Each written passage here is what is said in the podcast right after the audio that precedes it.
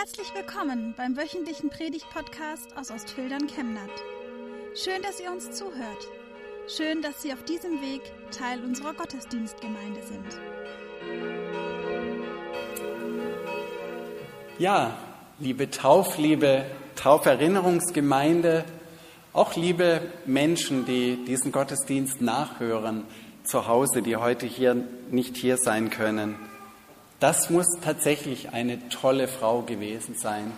Eine Powerfrau der Antike, diese Lydia. Vielleicht hatte sie ja diesen Wochenspruch als Firmenmotto. Wer seine Hand an den Pflug legt und sieht zurück, der ist nicht geschickt für das Reich Gottes. Immer vorausschauend agieren, neue Märkte erschließen, nie zurückschrecken vor den Herausforderungen. Dieses Geschäft, was sie betrieben hat, war schon extrem eindrucksvoll. Für ein Kilo Wolle, mit dem man eine Tunika nähen konnte, braucht man ungefähr 10.000 von diesen Purpurschnecken. Toll übrigens, dass diese Farbe hier vorne auch zu sehen ist.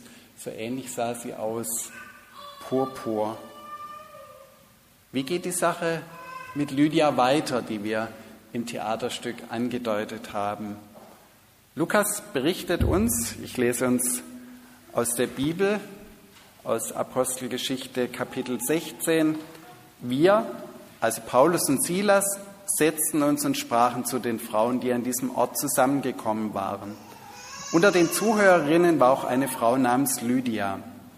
Sie handelte mit Purpurstoffen und kam aus der Stadt Thyatira. Lydia glaubte an den Gott Israels. Der Herr öffnete ihr das Herz, so dass sie die Worte des Paulus gerne aufnahm. Sie ließ sich taufen, zusammen mit allen, die in ihrem Haus lebten. Danach bat sie, wenn ihr überzeugt seid, dass ich wirklich an den Herrn glaube, dann kommt in mein Haus, ihr könnt bei mir wohnen. Und sie drängte uns förmlich dazu.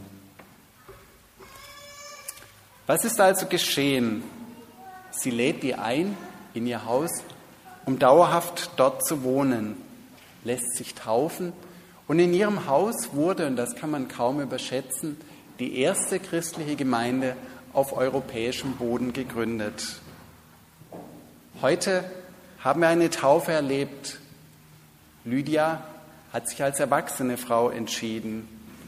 Getauft sind wahrscheinlich die meisten hier.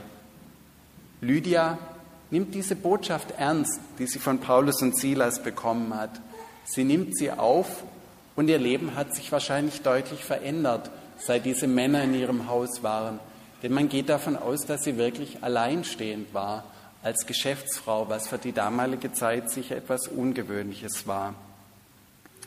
Natürlich war damals alles noch neu. Die Botschaft von Jesus, der von Gott als dem Vater geredet hat, der Menschen geholfen und sie geheilt hat, der gestorben und auferstanden ist, um den Menschen die Sünden zu vergeben. Diese Botschaft war neu. Sie hat sich damals sehr schnell ausgebreitet. Und heute werden auch Kinder getauft. Denn heute gibt es schon Eltern, die glauben und die sich wünschen, dass auch ihre Kinder zu diesem Gott gehören und zu einem lebendigen Glauben finden. Was auch deutlich anders ist heute, zum Glück haben wir eine so große Kirche. Die Zeit der Hauskirchen ist vorbei. Wer weiß, vielleicht kommt sie irgendwann noch einmal. Aber eigentlich kann man ja überall Gott feiern, Gottesdienst feiern, in Hauskreisen, in kleinen Gruppen. Und diese Herausforderung wird jetzt auch auf uns zukommen in der nächsten Zeit. Aus der Flusstaufe Vermutlich war es wirklich dieser Fluss, an dem sie auch gebetet hat, wo ihre Taufe stattgefunden hat, sind heute Taufen am Taufstein geworden. Aber es ist dieselbe Taufe, die uns mit Gott verbindet. Lydia kann uns allen ein Vorbild sein. Sie hatte einen klaren Blick nach vorne. Sie hatte wie Paulus und Silas einen richtigen Gründergeist, ist hinausgezogen in die Welt sie, um Geschäfte zu machen, Paulus und Silas, um das Evangelium zu verbreiten. Sie ließ sich nicht entmutigen von Rückschlägen, war schon gar nicht gefangen in der Klage, dass früher alles besser war. Wir erleben ja gerade angesichts der Corona-Krise einen merkwürdigen Rückfall. Man fühlt sich ein bisschen zurückversetzt in die Geschichte. Die Panik, die mancherorts ausbricht, das erinnert an die Seuchen des Mittelalters, als die Pest ganze Orte innerhalb kürzester Zeit menschenleer zurückließ. Auch da kann uns der Blick nach vorne gut tun. Der Blick, den Lydia hatte und der Blick, den Jesus uns einschärfen will mit diesem Bild vom Pflug, diesem Flug, den man gerade nach vorn ziehen soll, wo man nicht zurückschauen soll zu den Zeiten, wie es früher war, wie es anders, womöglich viel besser war. Es gibt für uns, da bin ich fest überzeugt davon, keinen Grund zur Panik. Wir können mit all unseren Sorgen zu Gott kommen. Er kann und wird uns beschützen. Und selbst wenn es zum Äußersten kommen sollte, als Christen wissen wir, dass das Leben auf dieser Erde nicht das einzige ist. Durch die Taufe sind wir zum ewigen Leben berufen.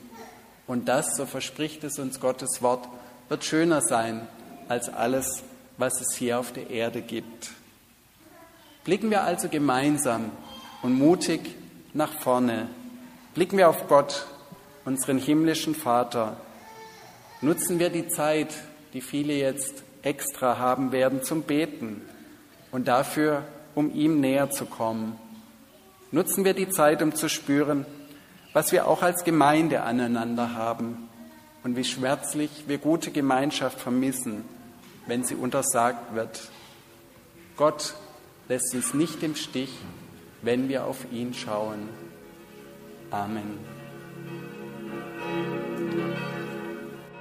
Wir wünschen eine gute und gesegnete Woche und hoffen, dass Sie nächste Woche wieder dabei sind oder wir dich beim nächsten Mal im Gottesdienst vor Ort sehen. Weitere Infos zur predigenden Person und zu den Angeboten unserer Kirchengemeinde findet man auf unserer Homepage chemnat-evangelisch.de.